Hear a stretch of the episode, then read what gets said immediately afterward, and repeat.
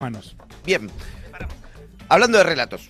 eh, hablando de, de relatos y de narración, eh, tenemos a Hernán Caseres del otro lado. ¿Cómo estás, Hernán? Fede Simonetti de este lado.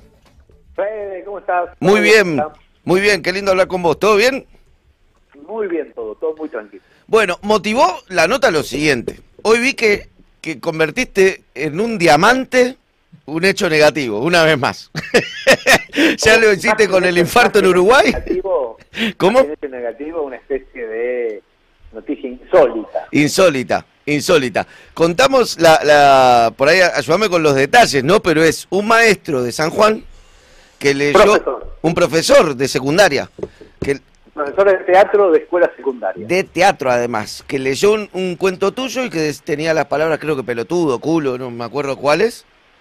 Y Sí, aparte, ni siquiera las tenía porque leyó una versión resumida que no tenía ninguna mala palabra y uno de los chicos después de clase se interesó por el cuento y fue a buscar la versión original en su casa. claro, Y, y en la versión original encontró que estaba la- había tres palabras, culo, teta, polonga, y creo que la mamá pasó por atrás del monitor y dijo, ¿qué está leyendo con culo, teta, polonga? Dijo la madre, muy puritana. Sí. Y el chico le dijo, no, una cosa que vio el profesor en clase.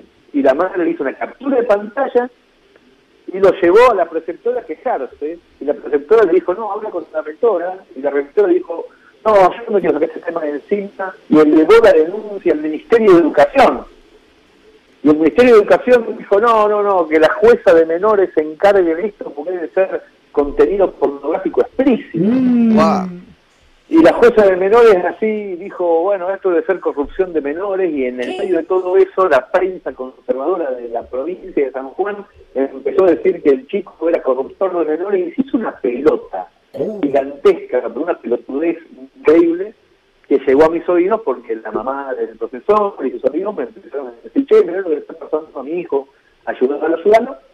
Y entonces le pregunté al profesor por teléfono si quería que esto se hiciera público a nivel nacional o si que prefería que bajara la espuma, que olvidarse Claro. de esto. Y me dijo, no, ayúdame, ayúdame. Vamos por Entonces llamé a todo. la rectora por teléfono, fui publicando cada una de estas conversaciones en orsay.org, Sí, mi blog.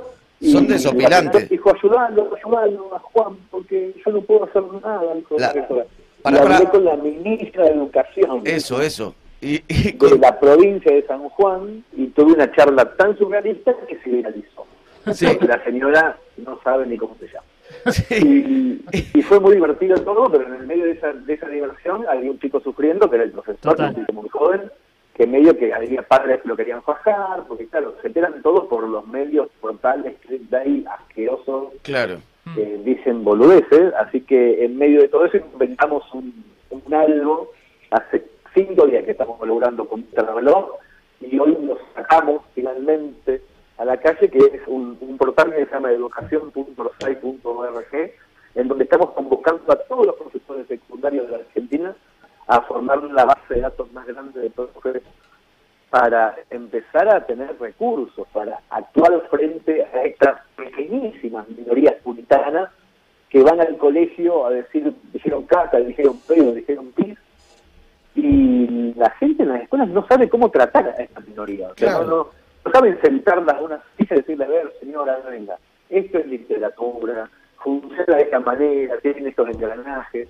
Como no saben, como no hay ningún protocolo, elevan todo para arriba y llega a los lugares que son todavía más pelotudos, que son los ministerios de educación.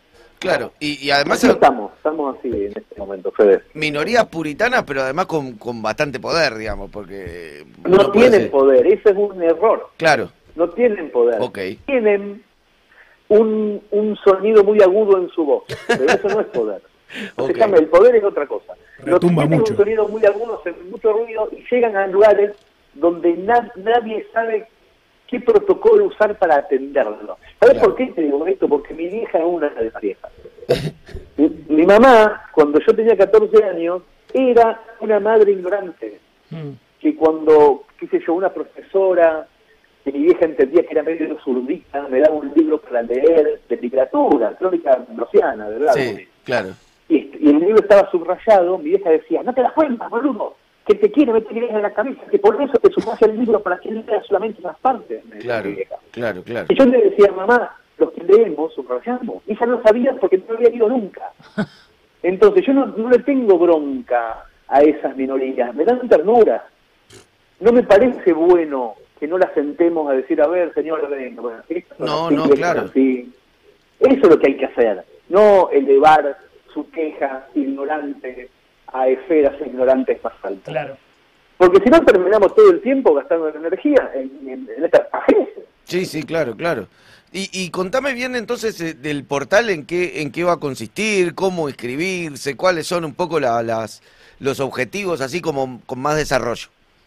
Mira, es, es bastante simple, pero al mismo tiempo no se podía hacer el siglo pasado, esto que estamos haciendo, Claro. que estamos empezando. Que es la comunicación entre pares. Claro. Que lo, yo lo, lo que más noté estos últimos cuatro días, cuando se viralizó el asunto, es una bocha enorme de profesores y profesoras de, de secundario diciendo, a mí me pasa lo mismo, a mí me pasa lo mismo. No puedo dar este tema, no puedo dar lo otro, viene un padre a quejarse y le hacen caso. Claro. Claro. Y lo que veo, lo, sobre todo lo que vi, fue el enorme desamparo de estos docentes.